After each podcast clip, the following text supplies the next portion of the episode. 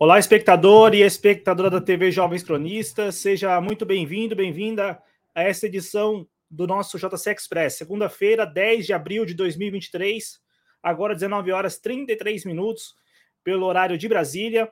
Peço a você a inscrição na TV Jovens Cronistas, o like, que é importante demais, o like ajuda mesmo, é, e a participação pelo chat, pelo bate-papo. Lembrando que ao vivo tem o chat e o bate-papo, e se você está acompanhando depois, na versão gravada do vídeo, tem a seção comentários. Comigo aqui para falar dessa marca, né, do, dos 100 primeiros dias do terceiro governo do presidente Luiz Inácio Lula da Silva, estamos aqui com um convidado para lá de especial, figurinha também carimbada aqui na TV Jovens Cronistas, parceiro mesmo do projeto, o Wendel Pinheiro. O Wendel Pinheiro é historiador e também membro do Diretório Nacional do PDT e está lá no Instagram, no arroba Wendel com W, para quem está nos escutando apenas, né? Wendel com W, Pinheiro 1212 numeral. Como vai, Wendel? Boa noite, tudo bem? Boa noite, meu irmão Cláudio Porto, aos internautas que sempre acompanham os Jogos Cronistas. Mais uma vez é um prazer de estar atuando, né? de forma ainda que informal, como colunista aí é, do Jovem Cronista, agora do JC Express, e vamos aproveitar esse cenário né, dos 100, governos, dos 100 dias do governo Lula, do terceiro governo Lula, para a gente fazer uma análise boa de conjuntura à luz da história do tempo presente, aliás, com aquela tese que a gente carrega, né? De que, na verdade, estamos no quarto governo Lula. É sobre isso também que a gente vai falar, porque eu vi que você divulgou o vídeo lá no seu Instagram, no arroba Wendel Pinheiro 12 e colocou isso, né? Terceiro, quarto governo Lula. Mas antes disso, vamos deixar isso para assim, para vamos guardar um pouco da, das, vamos fazer uma surpresa em relação a esse assunto, né? Porque a pergunta que eu mais vi hoje, não sei se também é a que você mais viu, eu pelo menos li bastante essas perguntas hoje nas redes sociais, é se o governo Lula nesses, nesses 100 primeiros dias cumpriu ou correspondeu às expectativas que foram criadas ainda na campanha eleitoral. Hoje o governo realizou uma cerimônia lá no Palácio do Planalto com o presidente da República, com os ministros, apontando feitos né, desta gestão nos primeiros 100 dias. Para você, Wendel Pinheiro, é, estes 100 primeiros dias, esta marca, corresponde às expectativas que foram criadas lá na campanha do ano passado? Eu acho que para o Brasil de hoje está para além. Por quê?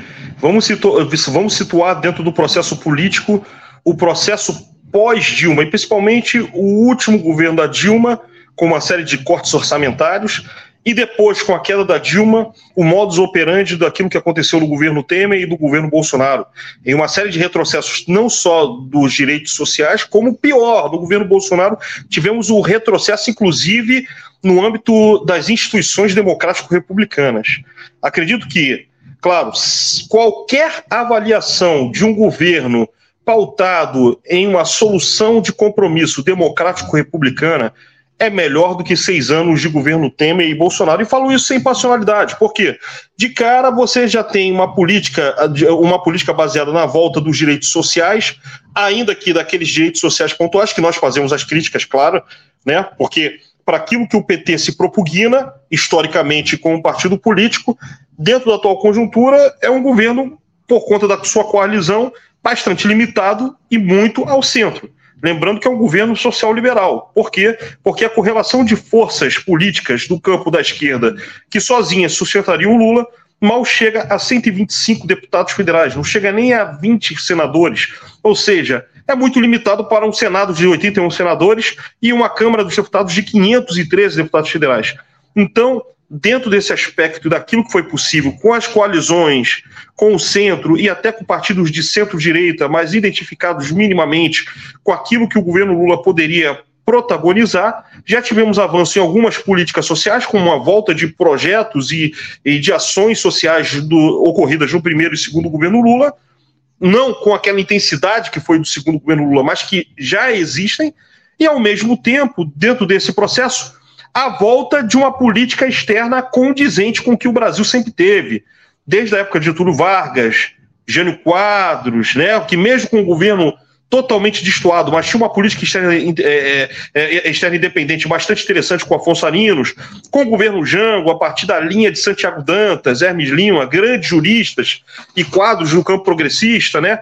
E aquilo que sempre foi a característica é, das relações diplomáticas do Brasil, né? Uma posição independente, altiva, coerente, buscando a solução pacífica dos conflitos, a autodeterminação dos povos, né, o crescimento dos povos em desenvolvimento. Isso até mesmo no regime ditatorial é, foi uma linha política, inclusive, de quadros como o próprio é, Ernesto Geisel, que tinha uma política externa independente, inclusive se alinhando com a China, alinhando-se com os países africanos, é, ao mesmo tempo fazendo acordos nucleares com a Alemanha, é, é, fazendo com que os Estados Unidos se indignassem com a postura do Geisel.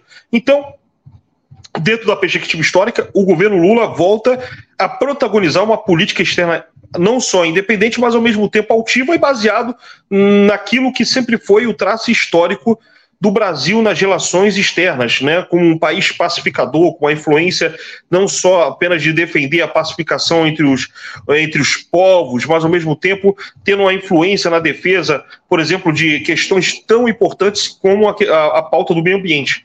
Então, dentro dessa perspectiva, em 100 dias, eh, eu digo, qualquer governo democrata que desse um espirro seria melhor que seis anos de Bolsonaro e Temer. E eu acredito que a ação que o Lula está tendo em um governo de coalizão, né, de, de que vai da, da centro-direita à esquerda, é, sem comparações, é um governo que, mesmo com as limitações, reitero e repito para que ninguém possa distorcer o que eu estou falando, mesmo com as limitações dessa coalizão que obrigam o governo Lula a ser um governo dito de centro, mas um governo de centro com conteúdo social e democrático. Então, por isso, é, e eu quero também te escutar, porque você trouxe aqui, pensou dois aspectos desses 100 primeiros dias: o aspecto da política externa e também o aspecto social, que, é, se tratando de um governo que, que é do presidente Lula, não poderia ser diferente, ele iria é, reforçar isso, como também fez hoje, durante todo o dia, batendo na tecla de que o governo tem olhado para o mais pobre. Aí eu quero escutar a respeito do, de um ponto que você não pensou, o aspecto econômico. Nessa, nesse contexto aí de uma coalizão social liberal, o aspecto econômico que na semana passada ganhou uma, uma face no arcabouço do Haddad, o que, que você acha? E também, hoje, o governo lançou um slogan, inclusive patrocinou nas redes sociais para que os posts fossem impulsionados, o slogan Brasil voltou. Você concorda, então, com base no que você acabou de falar? Então, imagino que você concorde que o, o Brasil histórico voltou a partir desse governo. É isso? É a tentativa, é a tentativa de voltar ao que era o pré-2016, o que é, o que vai ter uma série de dificuldades no processo institucional democrático republicano, ainda que tenhamos que engolir determinadas medidas do âmbito é, da economia promovida por Haddad com um viés ortodoxo, e que até mesmo o Lula, dentro desse processo, está é, tá tentando pelo menos dar um ar de, pelo menos, ó, vamos colocar um conteúdo social, mas ainda assim, é, dentro da coalizão e daquilo que é possível, é um único horizonte traçado. Por quê? Porque a esquerda sozinha ela não tem condições para poder imprimir uma política clara, desenvolvimentista e de plena justiça social em um estado minimamente de bem-estar social. Querendo ou não, se o governo Lula quer ter uma maioria, é, é aquela composição com o centro e com a centro-direita. E ainda com a questão que agora já existe, o centrão do A e o centrão do B.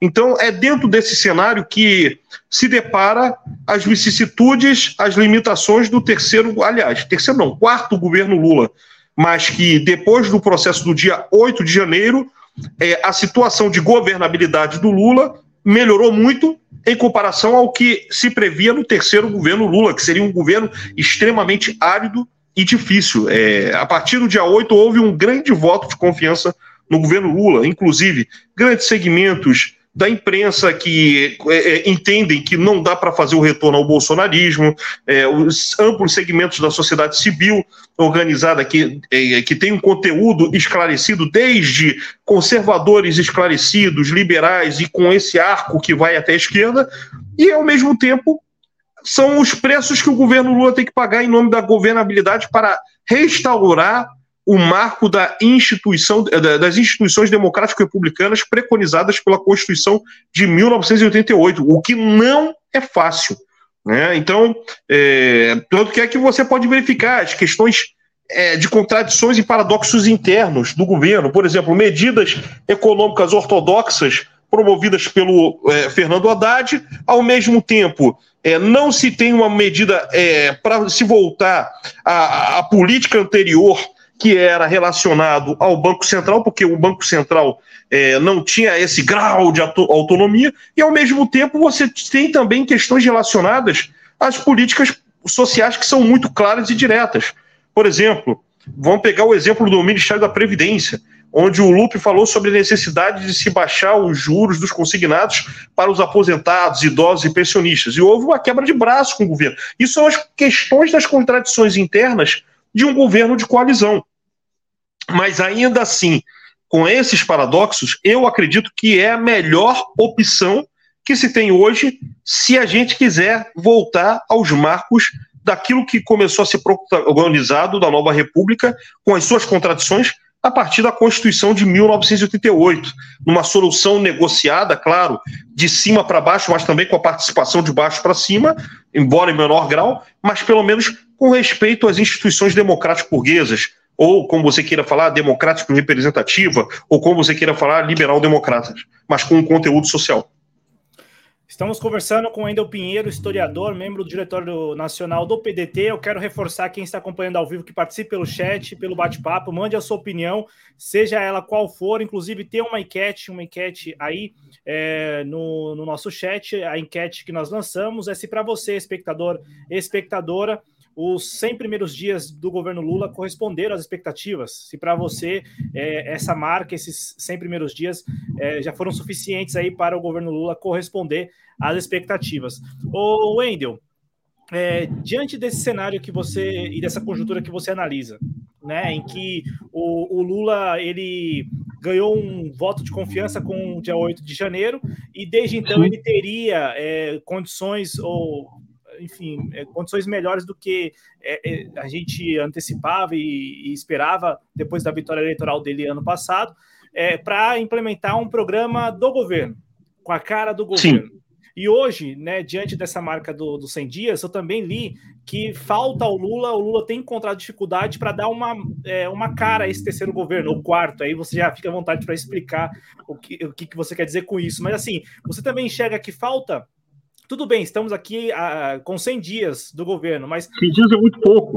O, o, governo tem encontrado dificuldade, o Lula tem encontrado dificuldade mesmo para dar uma cara a esse terceiro governo, e, e aí já, é, para a gente não perder o, o ponto do aspecto econômico, porque quando você fala de um governo, uma coalizão social-liberal, e nós temos visto nesses 100 primeiros dias algumas situações em que o aspecto liberal é, prevaleceu. Né? Eu uhum. falei aqui do arcabouço que foi divulgado na semana retrasada e, e discutido é, a fundo na semana passada, mas você trouxe mesmo, você mesmo trouxe o episódio que envolveu o Carlos Lupe, o, o, dois episódios, né? o primeiro lá no início da posse do Carlos Lupe, ele falando da reforma é, da contra-reforma da Previdência e agora mais recentemente do, do teto dos juros do consignado. E também tivemos na semana passada o Alexandre Silveira, ele propondo já algumas alterações na política de preço da Petrobras e o Lula falando que não, que vai ser no momento em que ele presidente da República, pautar. E também teve o um episódio com o, Marcos, com o Márcio França, que não teve muita repercussão, mas um episódio em que o Márcio França estava estabelecendo, o Ministério né, de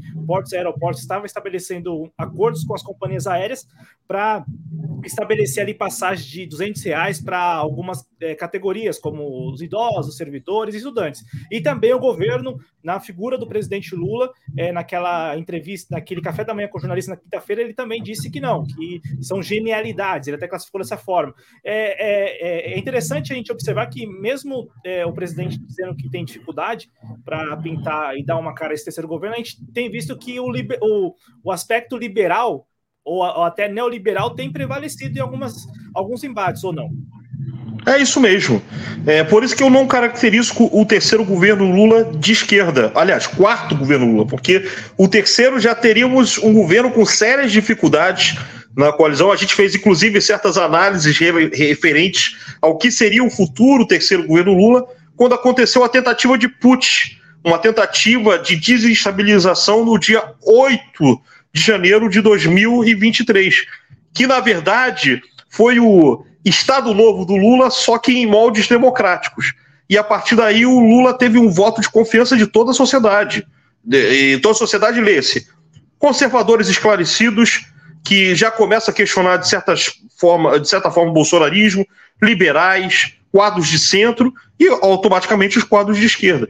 Esse voto de confiança fez com que o Lula pudesse ter fôlego para poder garantir a sua governabilidade. Esse é um grande ponto. Porém, essa governabilidade está limitada, pois, embora tenha políticas sociais pontuais, como Minha Casa Minha Vida, as políticas sociais como Bolsa Família, mas são, é, é, essas consignas são axiomas da teoria da justiça de João Alves, né? Que você pode colocar medidas sociais para que as pessoas possam sobreviver dentro da ótica do capitalismo, do, do, de uma sociedade de livre mercado, com a mão invisível do Estado. E aí você começa a ver as medidas econômicas do governo Lula, que, em nome da sua sobrevivência, tem que compor com grandes grupos econômicos.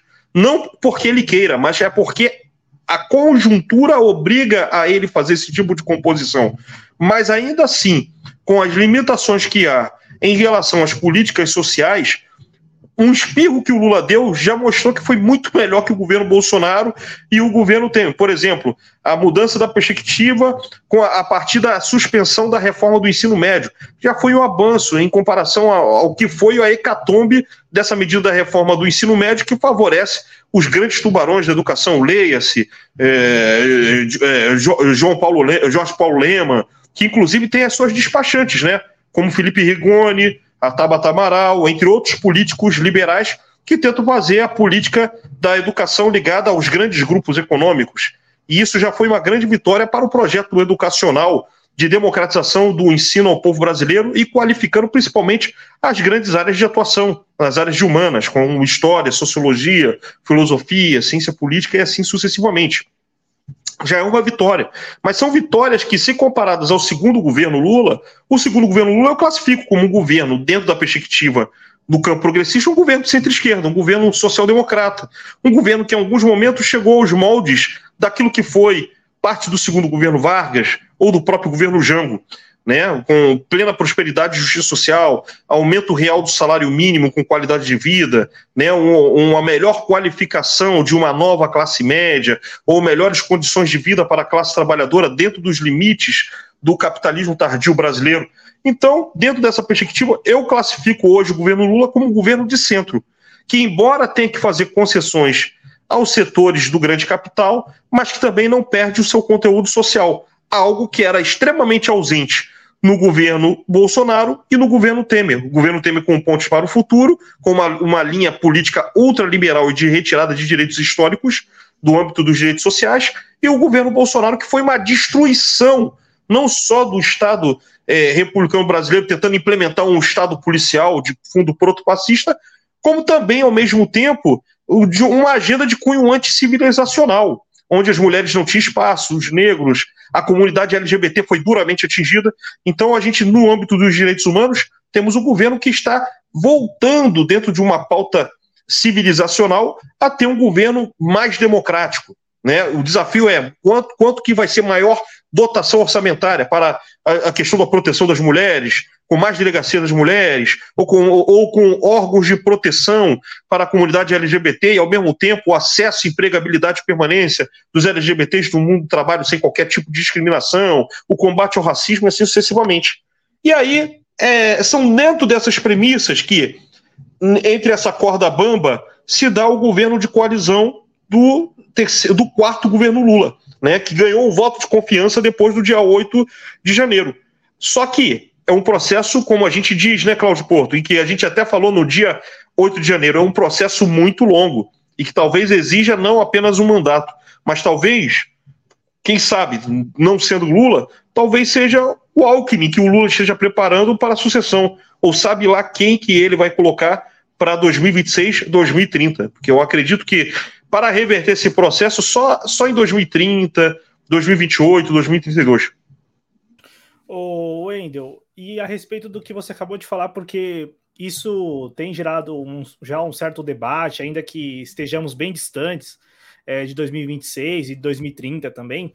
Mas, assim, até que ponto essa plataforma, nesse nessa conjuntura que você detalha de, de coalizão, até que ponto essa, essa plataforma que o Lula, ou o governo Lula, é, se viu obrigado ou quis embarcar para ter alguma viabilidade, é, é suficiente para garantir a continuidade, é, por exemplo, desse governo.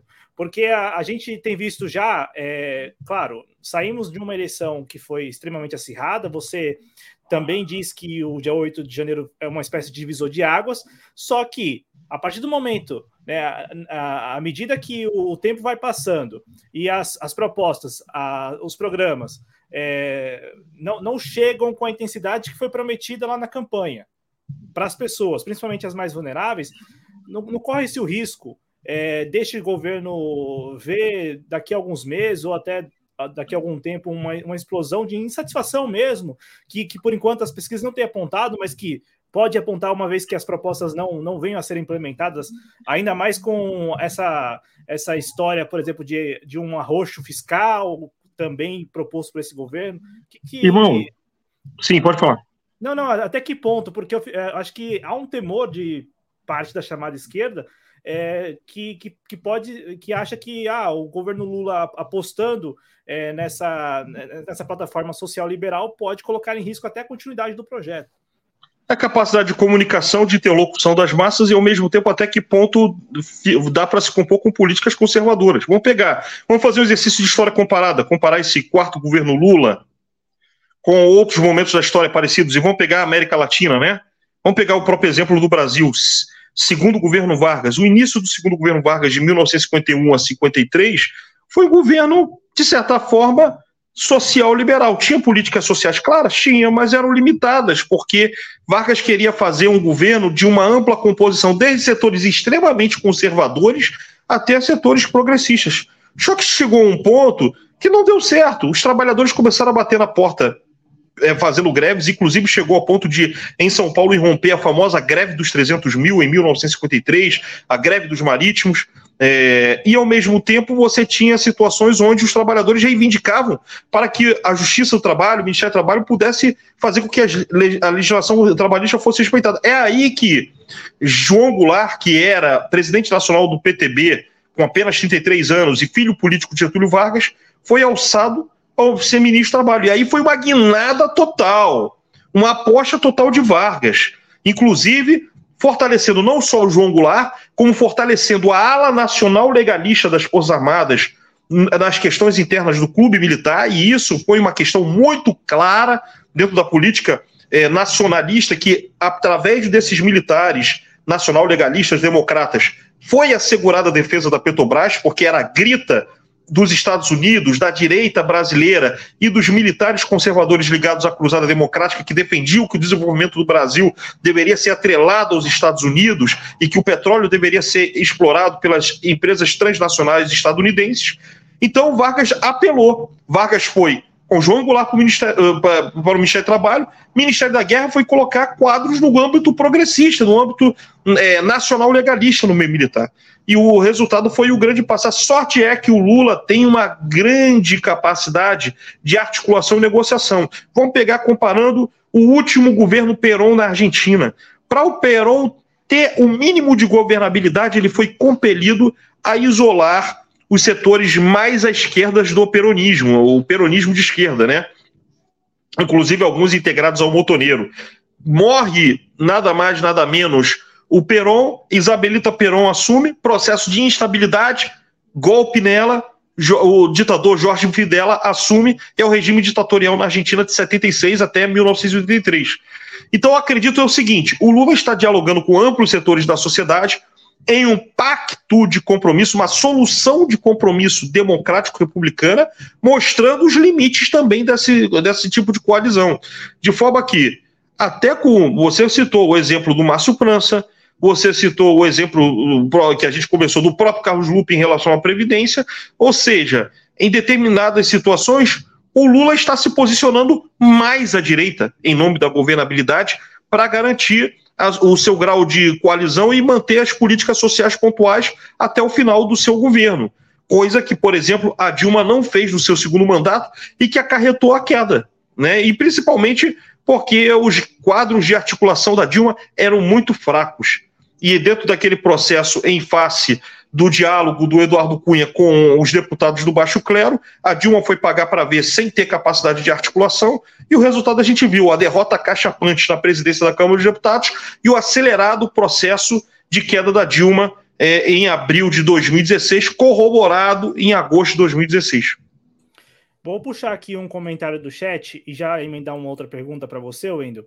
A Maria Antônia está aqui no chat e ela escreve. Né, Grande? Coronel Maria Antônia. Ó, ela tem que ser entrevistada porque ela está fazendo um baita livro em relação a ensaios de cunho teológico e ela fez o primeiro livro sobre a questão da cidadania e dos direitos humanos à comunidade LGBTQIA, e principalmente para as trans. Ela é a primeira coronel que é do continente americano. E, inclusive, no próximo livro meu, A gente quer ver felicidade, ela está muito bem citada. É até uma sugestão que eu faço aos jovens cronistas para colocar ela num debate relacionado aos direitos humanos. Claro, claro, tá aí. Então, a Maria Antônia é, sendo recomendada pelo Wendel. É, e a Maria Antônia ela pergunta, né? Como, como você vê a linha temporal para o desfazimento é, das políticas públicas, é, e aí, entre muitas aspas, né, criadas pelo caldo de cultura radical da extrema-direita como legado do bolsonarismo. E aí eu já emendo uma pergunta, porque ouvindo você falar, Wendel, de fato é isso. O Lula ele está se escorando nessa coalizão para terminar o mandato. Né? E aí eu, eu também, ao mesmo tempo que eu, eu vejo dessa forma, é, a gente se pergunta, tá, mas e o Brasil? O Brasil não merece mais do que isso? O Brasil, país, um país que é rico em vários recursos, é um país que precisa para ontem voltar ou, ou entrar de vez na rota do desenvolvimento, é, é, não, é, não, é, é muito pouco para o Brasil esse contexto em que nós temos um governo recém-eleito que topa por políticas é, sociais pontuais, como você mesmo falou agora há pouco, é, é, pro, pro, é, para manter essas políticas sociais pontuais, topa uma coalizão em que o aspecto neoliberal é quem vai prevalecer. E até esse negócio de governabilidade.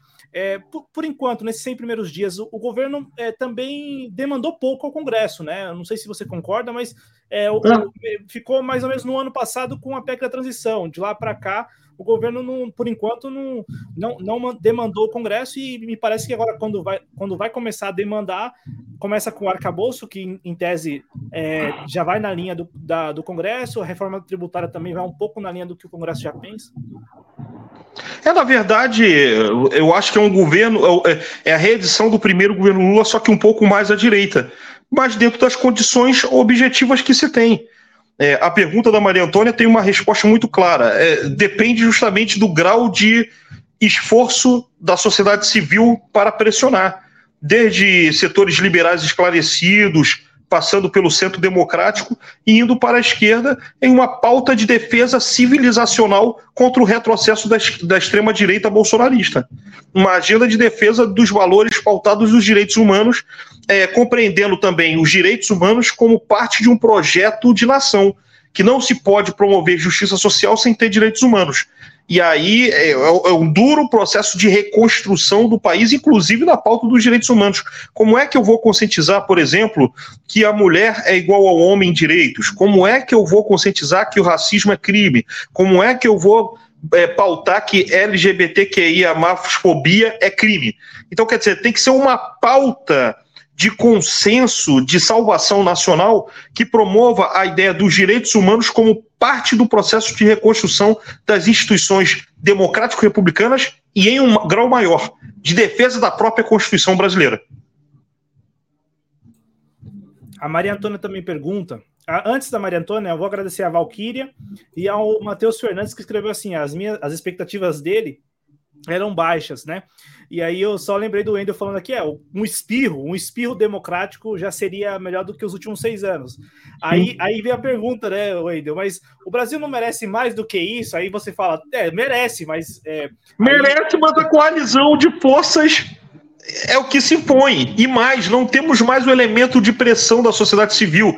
Vamos pensar o seguinte, agora é uma autocrítica nossa, do campo da esquerda, do campo democrático progressista Pô, do primeiro governo Lula, segundo governo Lula, primeiro governo Dilma e segundo governo Dilma, os movimentos estudantil, sindical, comunitário, movimento de interesse LGBTQIA, movimentos feministas, ficaram todos burocratizados.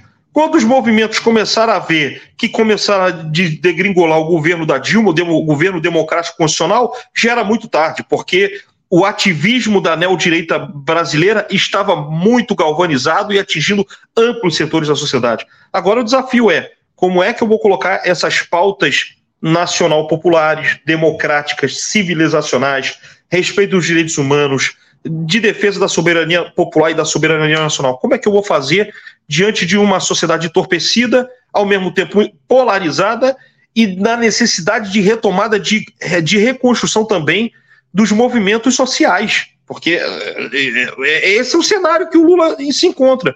Se o Lula não tem os setores da sociedade, é, da sociedade civil ativa para cobrar o governo e tem uma, um campo democrático popular minoritário, vamos colocar assim de forma generosa, para além da esquerda, vamos pegar o campo democrático progressista. Quantos deputados são? 180, né, Cláudio? Será? 180? Esticando algum progressista do MDB, algum ah, do, é. do Avante, pegando os Janones da vida, é, pegam algum do PSDB, algum do Cidadania, tô fazendo isso, pegando algum do PSD liderado pelo Eduardo Paz. Vou pegar 180, né? 125, 180. Tá sendo até demais, né? Eu acho. Imagina para o Congresso de 15, uma Câmara de 15 13.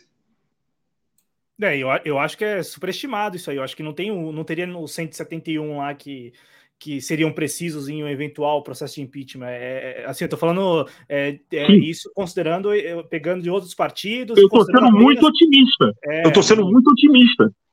Não, eu estou colocando bem... 180 muito otimista. No campo, e ainda estou esticando. Eu estou para além, eu estou pegando o campo democrático popular, o democrático progressista. Ou melhor, Cláudio, Cláudio vamos esticar mais. Uma, uma, uma corrente democrático republicana. É, aí, é, mas mesmo assim, é, você está você tá muito, sendo muito otimista.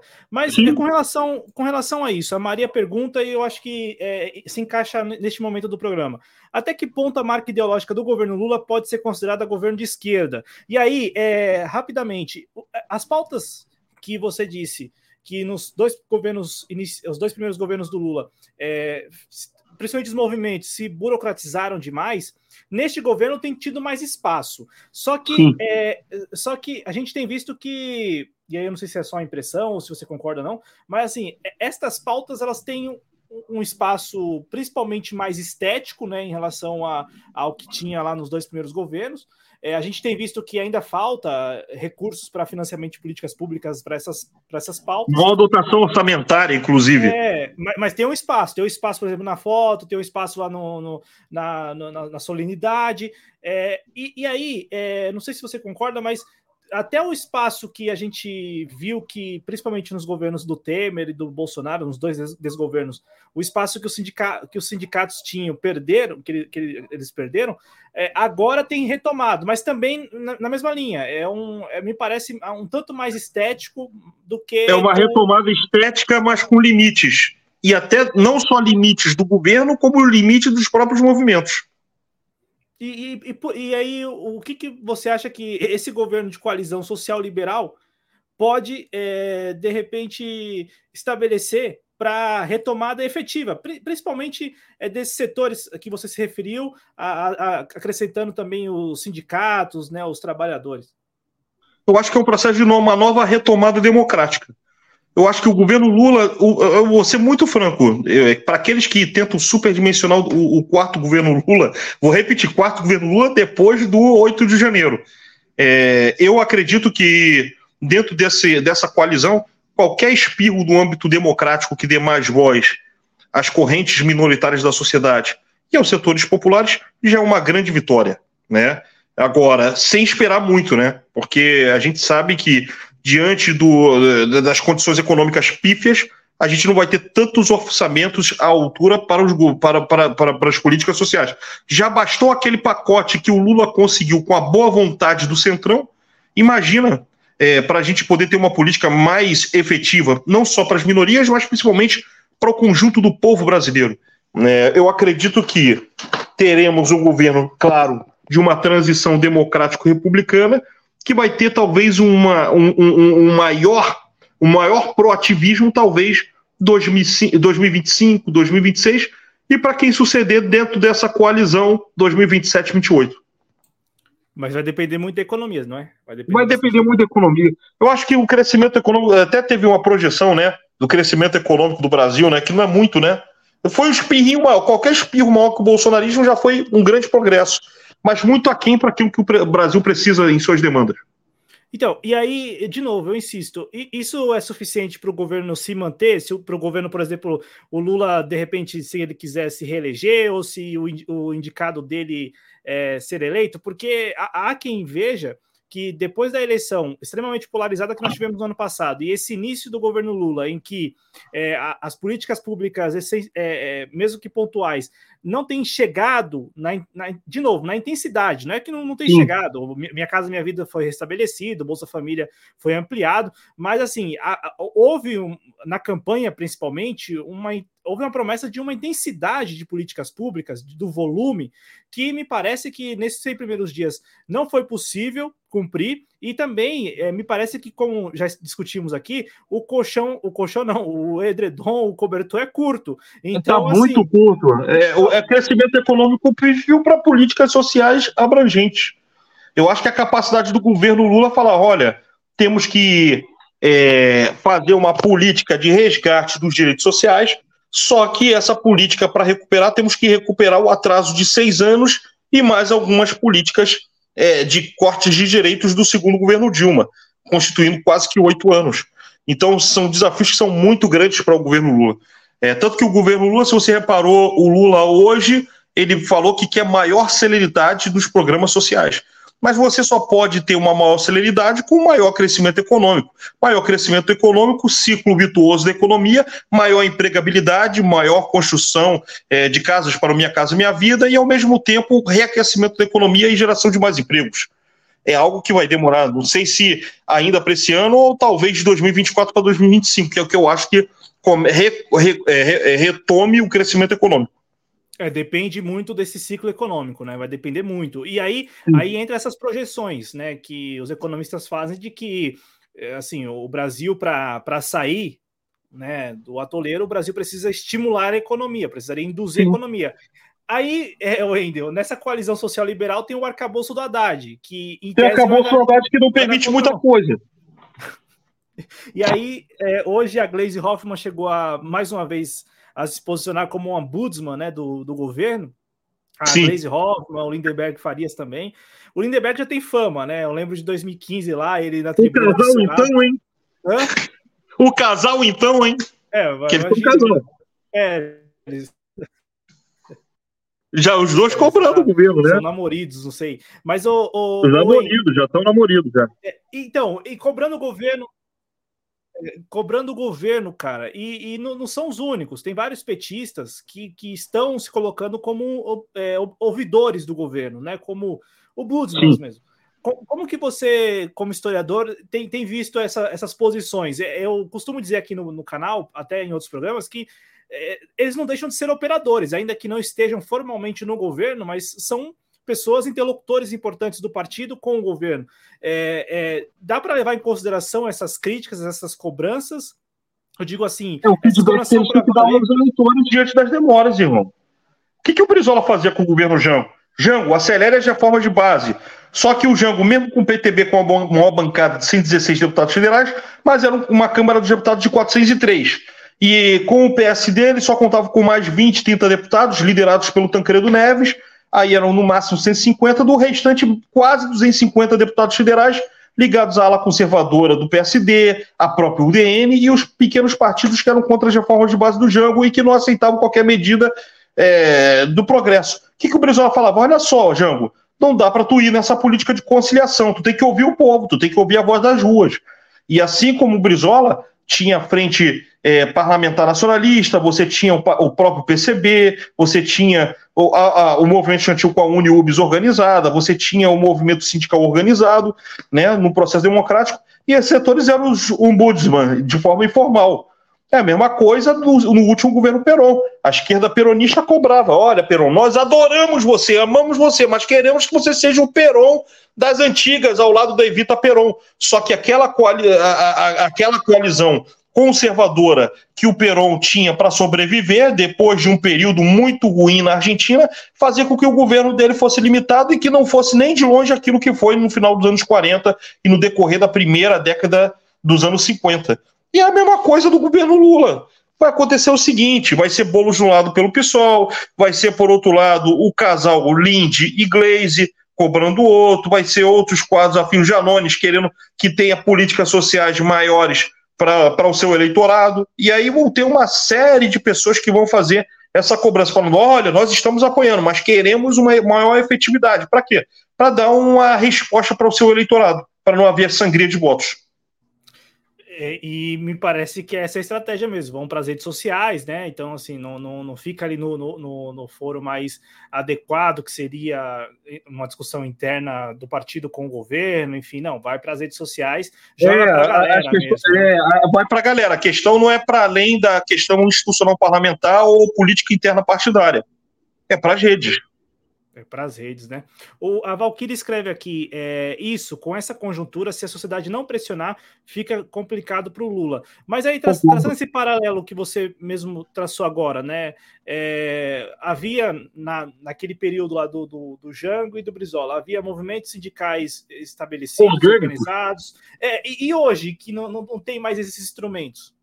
Esse que é o problema. Como é que transformar a UniUBs de forma a serem entidades orgânicas do movimento estudantil em meio a uma geração de juventude que foi, muitas delas, influenciadas por quadros do bolsonarismo, como, por exemplo, o próprio Nicolas Ferreira, que é o, eh, que é o porta-voz do reacionarismo. É, como é que você vai fazer com que o trabalhador volte a, a, a rever o movimento sindical como um movimento que represente as suas reais inspirações? Aí que é o desafio, né?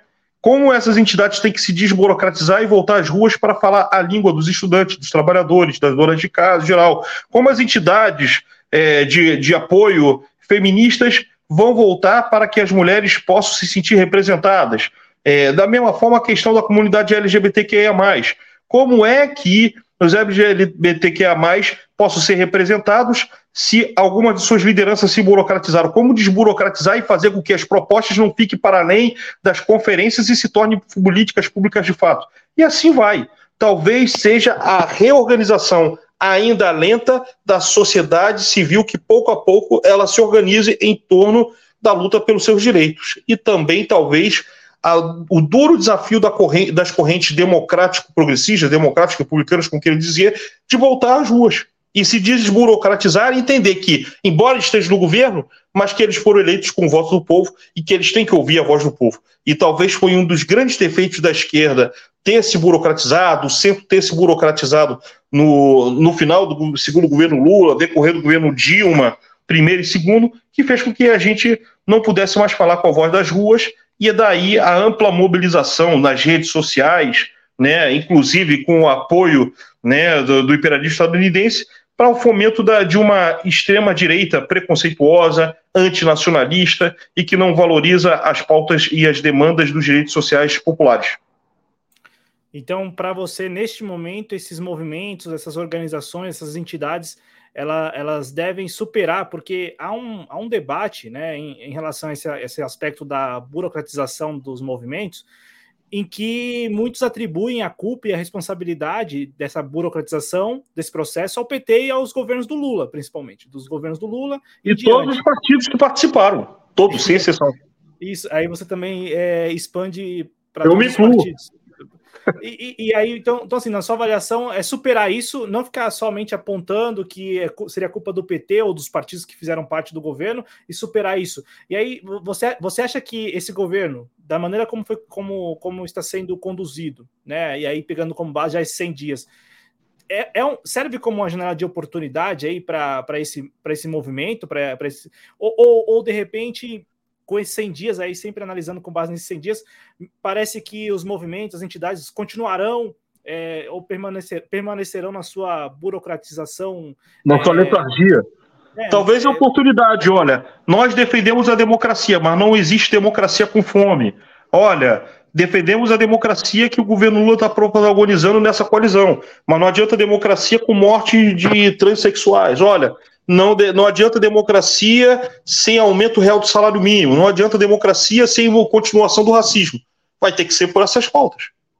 Como os trabalhadores faziam no governo Vargas, inclusive no Estado Novo. Olha, Vargas, nós apoiamos você no Estado Novo, porém, é, eu quero que você cumpra toda a legislação trabalhista, porque o patronato não quer cumprir. Vai ter que ser assim. Lula, nós queremos que você mantenha uma agenda civilizacional, democrática, republicana, que atenda os direitos do povo. Só que, infelizmente, tem gente que está querendo jogar contra, não cumprindo o direito X, Y, Z. Aí seria a retomada paulatina na agenda do dia a dia desses movimentos renascendo. É, eu, eu, eu já. Até para a gente trazer aqui um caso bem recente, né? É, essa cobrança pela revogação do ensino médio. Sim. Eu, eu, eu, eu vi que durante a transição de governo, havia ali, da parte da UNE, né, da União Nacional dos Estudantes, havia uma expectativa de que com o governo empossado, com o ministro Camilo Santana à frente do Ministério da Educação, o, o novo ensino médio seria revogado.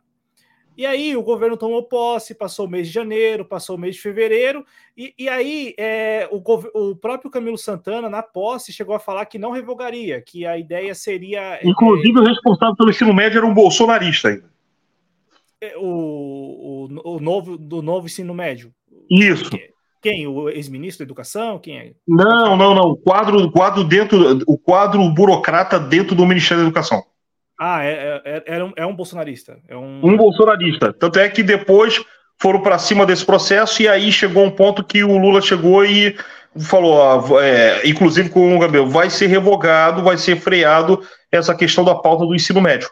O que foi uma é, vitória, né? Não, não, então, aí, aí é para trazer esse caso recente, a, a Uni, e, e, eu, eu, eu vi nas redes sociais isso, né? Não, eu, como eu já falei, assim, eu vejo as coisas com muito distanciamento, eu não, como eu não participo, não, mas assim, me pareceu que houve um constrangimento inicial da parte da Uni é, de pautar a, a, revogação do ensino médio depois do Camilo Santana, ministro da Educação, ter falado que não revogaria e que apenas iria estudar né, o novo ensino médio e adequar e por aí vai. É, Até porque, porque o PCdoB faz parte da federação do PT no parlamento.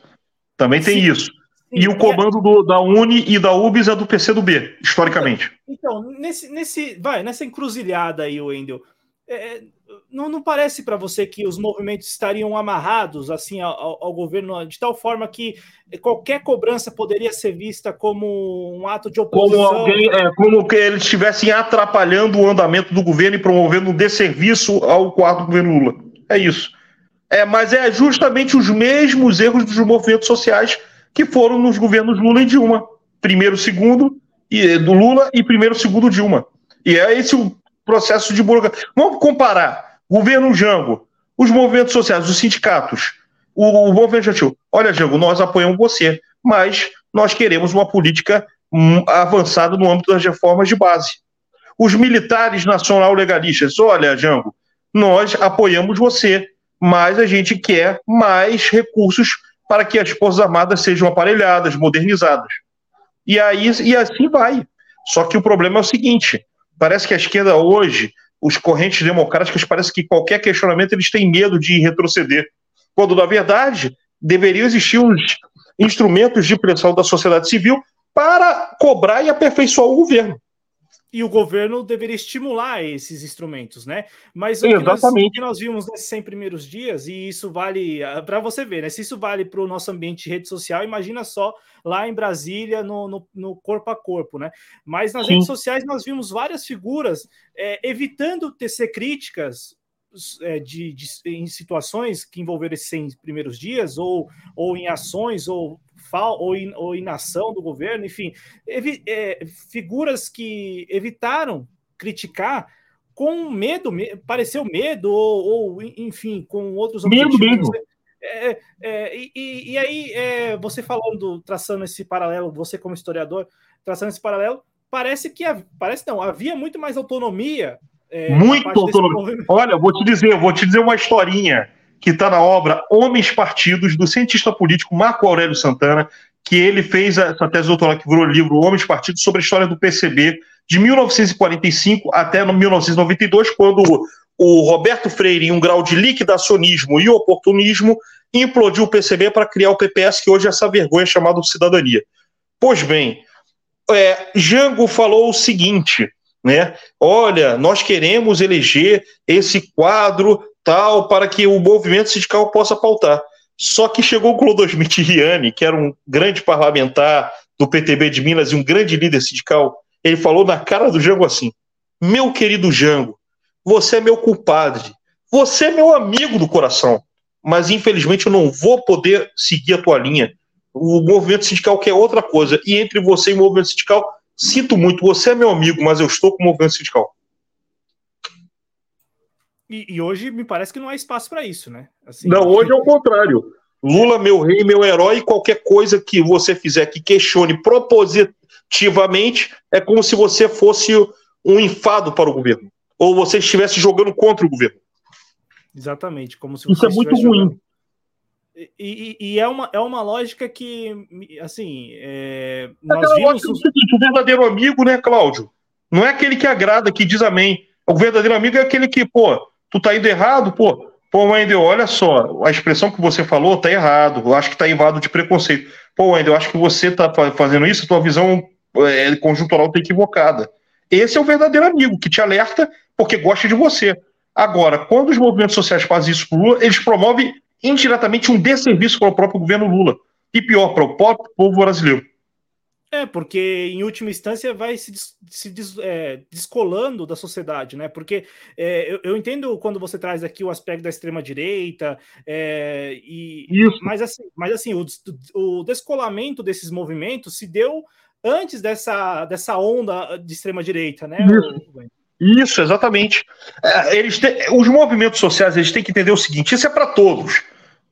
Movimento estudantil Uniubis, movimento sindical com as centrais sindicais, movimento interesse feminista, movimento LGBTQIA, movimento de interesse racial.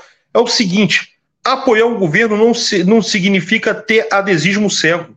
Apoiar o governo significa, olha, estamos contigo, mas também apontar os erros do governo, mas com sentido de proposição, falando, olha, o governo está dando mole, mas pode fazer isso, isso, isso, isso, isso, isso, isso. E é o que está faltando. Faltando e muito. Ô, Wendel, para a gente até passar para um outro tema que você explorou bastante nas suas redes sociais, principalmente lá no. Principalmente não, no Instagram, né? Porque você não, não está mais no Twitter, você só está no não, Instagram. Porque o Twitter é muito tóxico, irmão. Tem muitas pessoas que, infelizmente, no Twitter, ao invés de darem a cara e colocar suas opiniões, muitas vezes utiliza é, com, de, com os seus haters, coloca os seus pseudônimos, fakes, etc, etc. Eu, eu, embora eu sendo de esquerda, mas uma lição peguei do meu pai, que mesmo conservador, eu aprendi isso com ele. Uma pessoa que tem caráter, ele não precisa se esconder no anonimato, ele assume, nem que para isso sofra as consequências. Eu até entendo em regimes ditatoriais que as pessoas precisam preservar para viver, mas, é, mas estamos num processo democrático. E não tem razão de ser de se esconder. Então, como é um ambiente muito tóxico no Twitter, eu só vou com, com as pessoas que existem, que tem CPF, que aparecem, que, tem, que são seres humanos. No Twitter não dá. Então, por isso que eu mantenho o Facebook e o Instagram. Perfeito. Lembrando que lá no Instagram você encontra o Wendel no arroba Wendel Pinheiro 1212 numeral. É, agradecer a Ivana Groff, tá aqui com a gente. E o só lembrando. Estou fazendo a biografia do pai dela. Já estou. Ó, terminando diversidade, que eu já estou fechando, o Agente Quer Viver Felicidade, eu, é, eu devo estar tá lançando no mês de agosto esse livro. É, automaticamente já estou fazendo, paralelo isso, a biografia do pai dela. Quem foi o pai dela? Danilo Groff, presidente nacional da Mocidade Trabalhista do velho PTB de 45 65, ele foi presidente de 60 65. E o trabalho eu estou conseguindo descobrir nos arquivos da, é, dos, é, dos, arquivos que tem no Ciano, o Arquivo Nacional, que existia resistência do regime ditatorial feito pelo Danilo Groff em 64 até 67, algo que é muito desconhecido na historiografia brasileira. Então já estou dando umas pinceladinhas de surpresa e que é uma pessoa que merece ser muito bem estudada. Tá aí, então, lembrando que todas as obras do Wendel você encontra na internet e, e principalmente eu recomendo no arroba Wendel Pinheiro 12 para ficar por dentro é, dessas novidades. O Wendel que escreve livros, é, ele pesquisa muito, viaja o Brasil também, enfim, né? Ele, tanto é que ele estava no Rio, já está lá em Porto Alegre, aí essa semana ele deve ir para outro lugar, né? O Wendel deve voltar para o Rio, não sei. Vamos ver. Tá aí o Wendel, mas ó, lembrando, o Wendel Pinheiro 12, 12 numeral lá no Instagram. O Só Lembrando escreveu o seguinte, né? Esse governo Lula, Lula com E, neoliberal de ex-querida, né? O, e, e, não é o ex. É, tem um ex aí, né? O ex-esquerda. É... Cuja democracia. É, a CIA continuaria a manter Julian Assange com direito humano de permanecer preso. É o Julian Assange no corredor da morte, né? E, é. e, e isso já há 10 anos, 11 anos. Assim, é, São como... contradições internas do governo. Ruim com Lula, pior com Bolsonaro, dentro desse cenário. E olha que eu não estou dando amém as medidas do governo Lula, mas é o que se tem para hoje. Não temos condições objetivas nem subjetivas para promover uma mudança ainda maior. É o que tem para hoje. Coalizão Democrático-Republicana. A Maria Antônia ela faz uma pergunta bacana e aí ela diz o seguinte, né? Qual seria, na sua avaliação, Wendel, a melhor estratégia para os próximos 100 dias no sentido de acelerar as políticas públicas voltadas para as demandas populares, bem como voltadas para as pautas específicas de direitos humanos? E aí ela até acrescenta, né, se o IBGE não teria um papel proativo nesse sentido.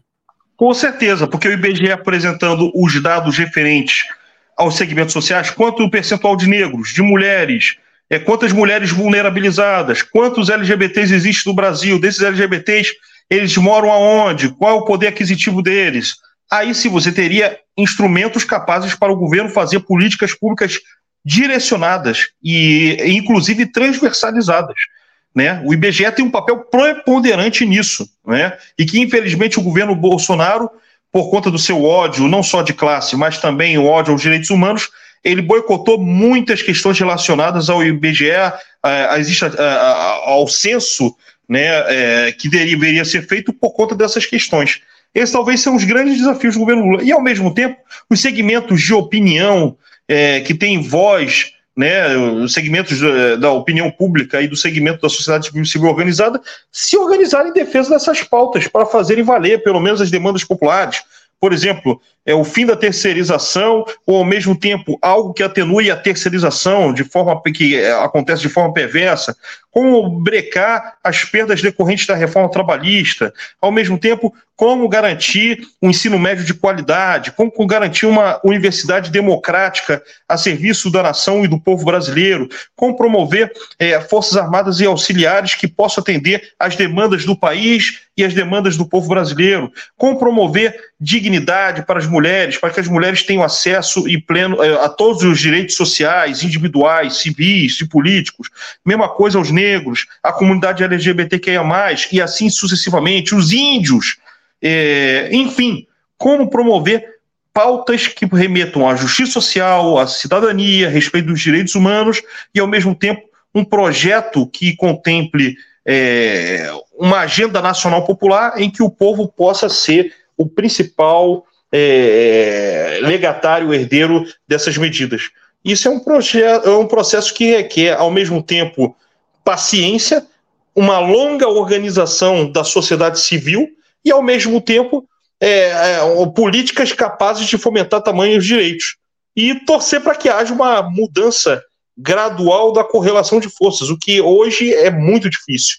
Né? Para o que era antes do dia 8 de janeiro, hoje está muito melhor a perspectiva do governo Lula. Porém, dentro dessas limitações, talvez é um grande desafio dos setores democráticos, eh, republicanos, populares, progressistas, é, reconstruírem os seus, as suas pautas de interesses, para que a gente possa ter políticas execuíveis que promovam justiça social, cidadania e respeito aos direitos humanos. É, e o governo também não, não sei se você concorda, mas o governo também não pode se autolimitar, né? Então, é, é, é porque já. O governo já... também tem que provocar, o governo tem que provocar a sociedade também. Perfeito. O, o Endel, é, enquanto a gente trata do outro assunto, para não perder aqui a sua, a, a sua, participação, porque o outro assunto tem a ver com a sua participação. Você discutiu bastante na última semana, mas lembrando que nós temos uma enquete aqui no chat e a enquete continua até o final do programa, por enquanto, 57 a 43 para o voto sim. Lembrando que a enquete, a pergunta é: para você, os 100 primeiros dias do governo Lula corresponder às expectativas? Olha só, para você. E aí, por enquanto, 57 a 43 pelo voto sim. É, vem caindo. É, Para você ver como ao longo do programa as pessoas talvez vão, se, vão repensando aí, enfim, quem vai chegando é, tem votado aí mais. Agora sim, agora subiu já 60-40 pelo sim, então a maioria, por enquanto, falando que, que os 100 primeiros dias é, corresponderam às expectativas. E não é uma maioria, ó, oh, folgada, é uma maioria é, aqui já teve cast de 50 a 50, então aqui é extremamente polarizado. O, o Wendel, e essa história aí, cara, do Datena com bolos? Eu sei que não, não tem nada a ver com os 100 primeiros dias do governo Lula, mas assim, é, é uma história. Mas tem que... a ver com 2026, 2030. E 2024, obviamente, né? Ano que vem. É, o 2020, é esse 2024 que eu tô falando, não é, é só 2024, tem a ver com muita coisa, inclusive com essa nossa conversa. E aí eu quero saber, Wendel, porque é, eu vi, eu vi assim, todo mundo, claro, repercutindo o vídeo, né? A gravação do Datena falando pro Boulos e tal. Mas assim, o pano de fundo ali seria PSOL e PDT, já que o Datena é do PDT, filiado ao PDT. Sim. Filiado a contragosto, porque tem correntes do PDT que não gostam, principalmente os quadros à esquerda do partido. Leia-se o Wendel Pinheiro e tem os outros quadros afins dentro do Diretório Nacional que não concordam com o Datena do PDT. Até porque eu considero, eu, Wendel, com todo respeito, a postura dele em relação ao processo político muito dúbia. E quantas vezes que ele se candidatou, é, se colocou como nome a pré-candidato a prefeito de São Paulo, inclusive em partidos como o PP, atual progressista, que é um partido reacionário, que só, por exemplo, no Rio Grande do Sul tem um cara que é amplamente reacionário, que é o Luiz Carlos Reis, né, e outros quadros afins. É, e ao mesmo tempo, na hora H, ele desiste da sua, da sua, da sua candidatura. Eu, particularmente, eu não estou falando fazendo juízo de valor ao Datena como pessoa, estou falando da Datena como político. Eu, na percepção, eu não considero como um quadro que eu possa, eu, Wendel, falar, esse cara pelo menos tem uma pauta de centro democrático para a esquerda. Eu, particularmente, eu sou contra. É, e se o partido falar, oi, do que você acha do Atena? Eu acho, eu acho uma figura deletéria a imagem do próprio partido de São Paulo. Ah, mas ele tem apoio popular. Apoio popular até o Maluf tinha com a sua visão do conservadorismo popular, que é justamente a, a, quase que a mesma prática em modus operandi que o Datena tem, inclusive, seus programas, e que reflete parte do seu pensamento ideológico. Pois bem, dentro dessa composição do, do Datena com Boulos, isso é muito assim, dentro de, da perspectiva que eu considero, assim, para o campo progressista, isso é muito ruim. Por quê? Porque vão pegar a perspectiva da formação do PSOL como um partido político. Ele surge da dissidência do PT, mas mesmo sendo um partido fragmentado internamente, mas é um partido típico da classe média e que não tem sólidas visões populares e, ao mesmo tempo, mesmo com as pautas da nova esquerda, é um partido que muitas vezes, no âmbito é, do seu discurso, ele tem um viés muito moralista, similar ao que era a velho DN, só que com a repaginada do discurso da, de esquerda, só que da esquerda new left, uma esquerda liberal. Esquerda é essa do tipo que a gente tem no Rio de Janeiro quadros carimbados com o próprio, por exemplo, Chico Alencar. Né? E o Marcelo Freixo, que embora tendo saído do PSOL para o PSB, mas no imaginário popular carioca, ele é visto de forma negativa como quadro do PSOL, ainda que ele tenha mudado de partido. Pois bem, irmão, é, o fenômeno que eu vejo é, do PT em São Paulo em relação ao PSOL dentro desse processo era quase que igual ao PT-PDT no Rio de Janeiro. Só que o PDT deu muito braço a torcer em face das crises que houveram internas entre Brizola e Garotinho. No caso do PT, não é isso. O caso é que, se o PT não tiver uma alternativa e criar uma chapa própria é, em face de uma candidatura do Boulos, cuja sua mentora econômica é ligada ao grupo do Jorge Soros, e a gente sabe do, do, dos compromissos que esses grupos têm com pautas é, é, liberais no campo da economia, e sabe lá no âmbito das políticas associadas à educação e outras áreas afins, é, o Boulos na última eleição, em 2020, só com a presença da chapa dele, é, conseguiu fazer com que o PSOL pulasse de dois vereadores para seis vereadores. O PT, se não colocasse chapa para a prefeitura, cairia vertiginosamente. É, tanto que é que o PT, que sempre teve 12, 13 vereadores em São Paulo, que são, se não me engano, 55 vereadores em São Paulo, deve ser essa faixa. No Rio de Janeiro são 51 vereadores. 55. 55. É, 55. 55. 55. PT sempre tinha 13, 13, 12, 14 vereadores. O PT, na última representação anterior às eleições de 2020, tinha 10 vereadores, caiu para 8, porque tinha a chapa do Tato. Pergunto eu a você, meu amigo Cláudio Porto e demais amigos é, do, do, do, dos jovens cronistas que estão participando desse programa. Se o PT não colocar chapa, se não houver uma coalizão que tenha PT, PDT, PCdoB e mais o campo democrático, podendo aumentar mais alguma, um partido ao centro, que seja, colocar o Cidadania, o Rede da Vida, o PV, e todos seguirem o Boulos, o que é que vai ser do PSOL na próxima eleição? Pode ultrapassar, inclusive, o PT, no âmbito do número de vereadores. E qual é a repercussão na representação das eleições de 2026? Lembrando que o Lula pode não ser candidato à reeleição à presidência pela idade dele, e dentro dessa perspectiva, é, ninguém é eterno. O Lula não é Highlander, Brizola não foi Highlander, Vargas não foi Highlander, Luiz Carlos Prestes não foi Highlander, todos eles morreram. O PT está preparado para criar o seu sucessor? Então.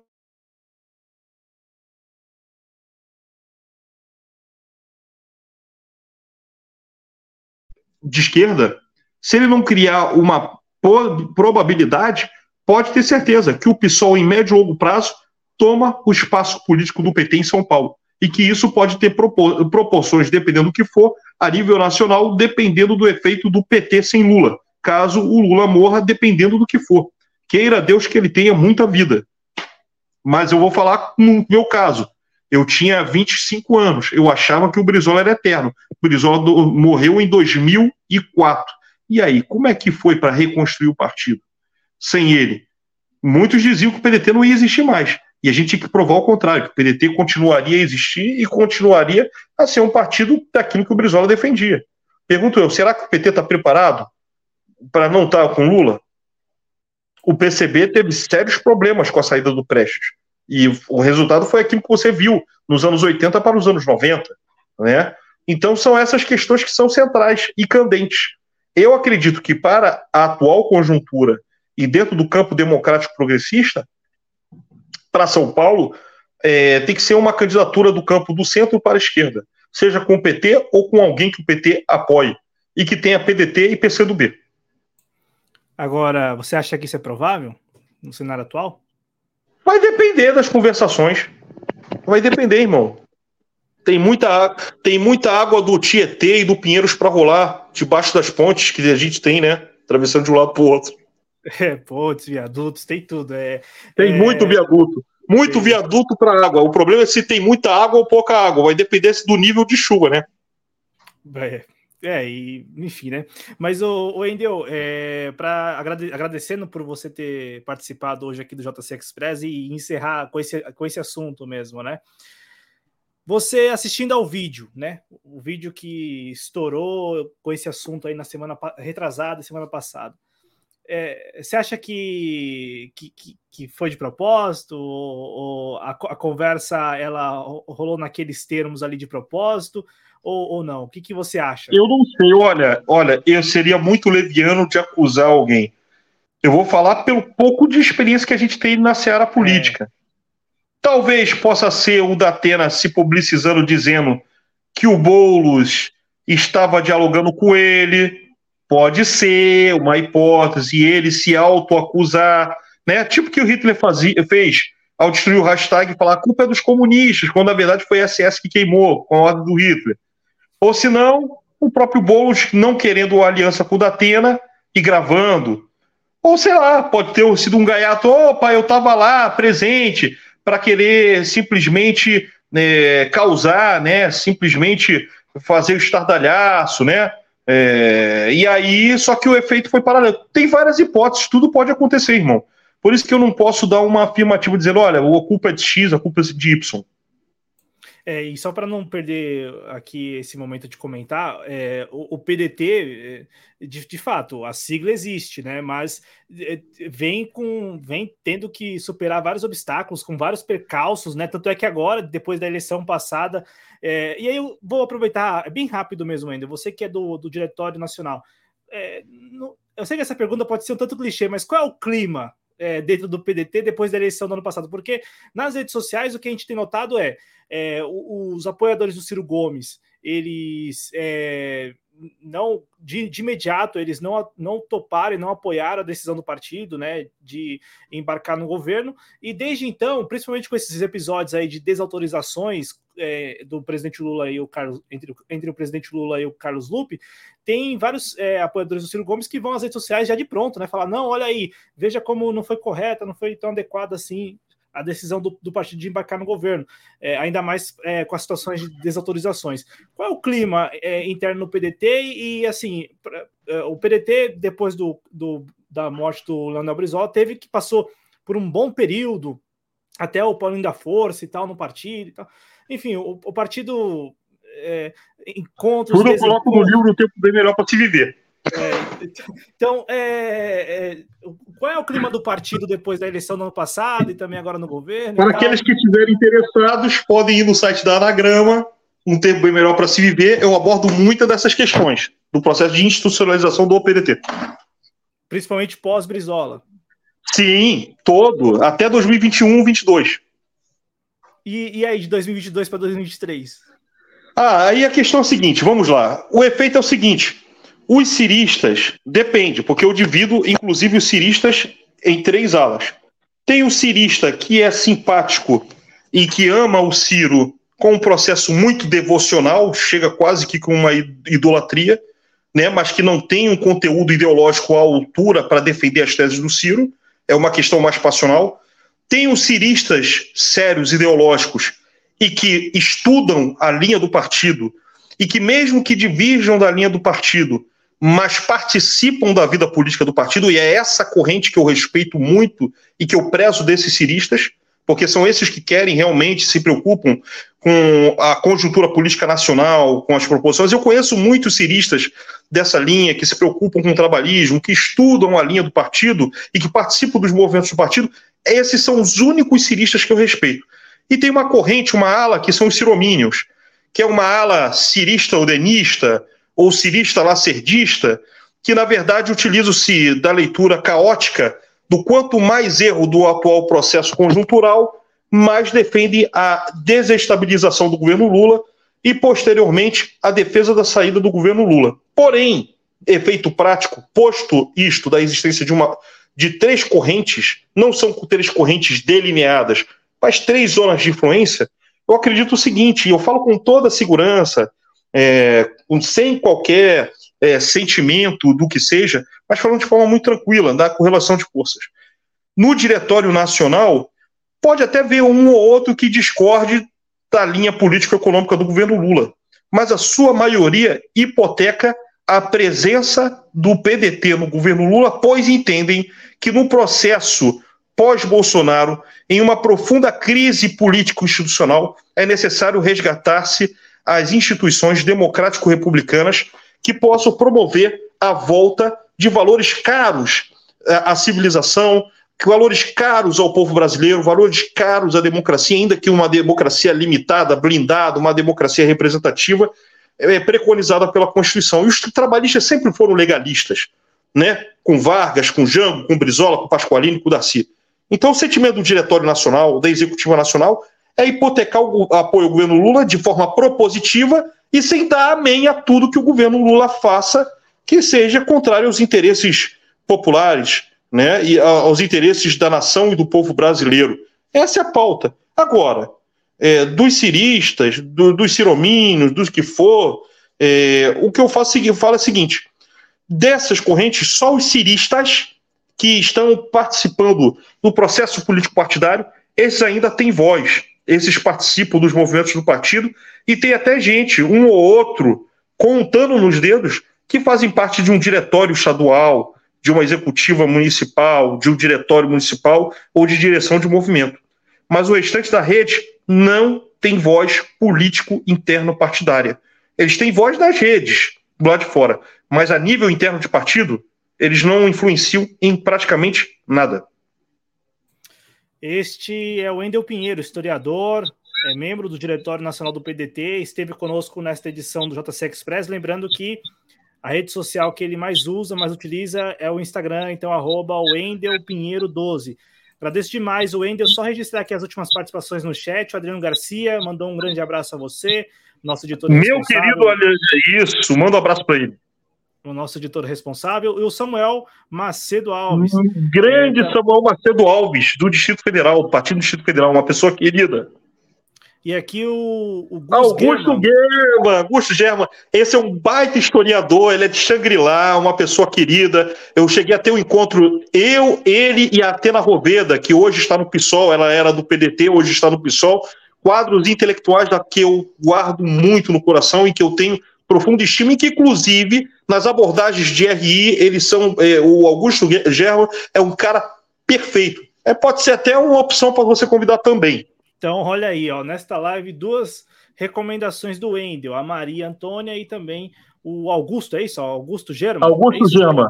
E isso, pode ser Augusto. também a Pena Roveda, tem três. Ah, então, tem, ah, e tem aqui, poxa aí, ó, três opções aqui pra gente. Agradeço, viu, Wendel? Agradeço demais e com certeza iremos nos reencontrar aqui na TV Jovens Cruz. Lembrando, reforço aqui o convite, a insistência, né, para acompanhar principalmente os stories do Wendel Pinheiro lá no Instagram, arroba Wendel Pinheiro 12, é a rede social 12 numeral. Muito obrigado ao Wendel, obrigado a todos que. Ah, aqui também, ó, desculpa. É, o Júnior Rocha mandando um, um boa noite disse que. Grande Júnior Rocha, uma pessoa querida, encontrei com ele, inclusive, no Livraria Leonardo 20. Uma pessoa querida, um baita historiador. Então, veja aí, ó, várias opções. Lembrando que o projeto Jovens Cruzes é um projeto colaborativo, então as nossas redes sociais estão abertas, é, não apenas para fazer lives, mas enfim, nós temos o site também. Estamos aqui como um meio, né? Nós temos já cinco anos aqui de canal no YouTube, também temos já dez anos o projeto Jovens Cronistas, né, desde 2013, como um meio, é um meio aí para o nosso campo, o campo da, da chamada esquerda brasileira, o, o campo progressista, como disse o Wendel aqui, é, este campo tão abrangente, né? Obrigado, Wendel, mais uma vez. Muita saúde para você e para sua família. Obrigado a todos que nos acompanharam. Até a próxima, viu, gente? Muita saúde. Grande abraço, Eric Pove. Um grande abraço. Valeu!